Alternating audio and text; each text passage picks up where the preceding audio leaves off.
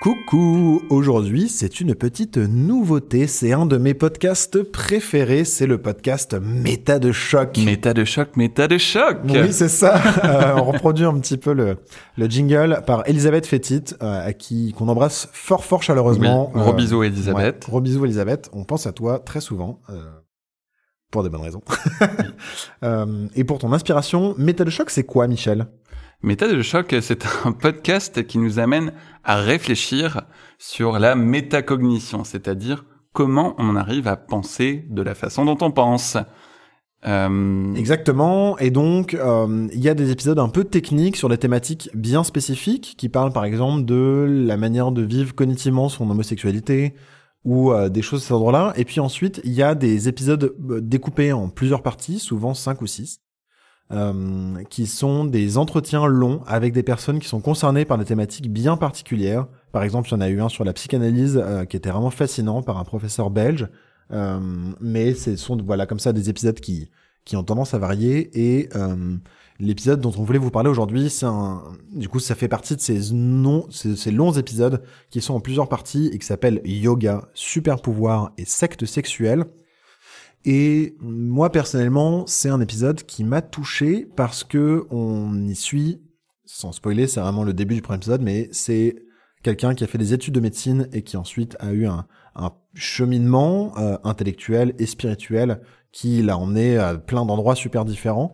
Et on voit comme ça comment est-ce qu'on peut mélanger conviction personnelle, raisonnement scientifique, euh, problèmes qui peuvent exister dans la vie, dans sa vie à soi, comment est-ce qu'on les résout, comment est-ce qu'on dépasse ça et comment tout ça se mélange pour finalement arriver parfois à des cocktails qui sont un peu détonnants euh, mmh. et, et, comment aussi on sort de ça et qu'on trouve un chemin qui nous convienne euh, et, et, et, vraiment la, la, la personne qui est interviewée répond en toute humilité à ces questionnements-là et moi, ça m'a pas mal questionné aussi sur mes, mes croyances euh, personnelles, euh, sur des questionnements que je me pose, où je me suis retrouvé en partie dans, dans, dans, dans ce qui est raconté dans, dans cette émission, cet épisode, et je trouve que c'est vraiment, vraiment très chouette. Oui, je trouve que c'est vraiment la force de ce podcast, c'est de nous amener à, à revoir la façon dont on pense les choses et dont on voit les choses, et ça peut vraiment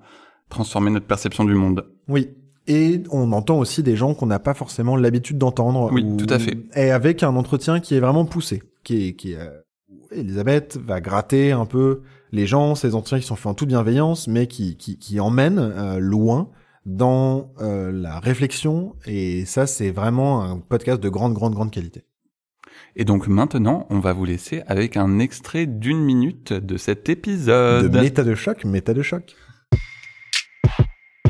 Méta de choc, méta de choc. Méta de choc. Et si on se demandait pourquoi on pense ce qu'on pense? Shocking 23. Yoga, super pouvoir et secte sexuelle. De toutes les pratiques de bien-être, le yoga est sans doute la plus plébiscitée. Simple exercice physique pour certains, véritable chemin initiatique vers la sérénité, voire l'illumination spirituelle pour d'autres, elle est aujourd'hui pratiquée par 300 millions de personnes à travers le monde. Mais le yoga est le théâtre de nombreux scandales. Entre pseudomédecine et abus en tout genre, des gourous à la renommée internationale jouent avec les aspirations d'occidentaux en quête de vérité, de guérison physique ou d'équilibre psychique. Geoffrey habite à Caen. Convaincu d'avoir trouvé une voie royale vers les secrets de la vie, il s'est engagé dans le yoga comme en religion. Dans cette série au long cours de six volets, il nous raconte avec acuité et humour son aventure spirituelle et les prises de conscience qu'elle a occasionnées.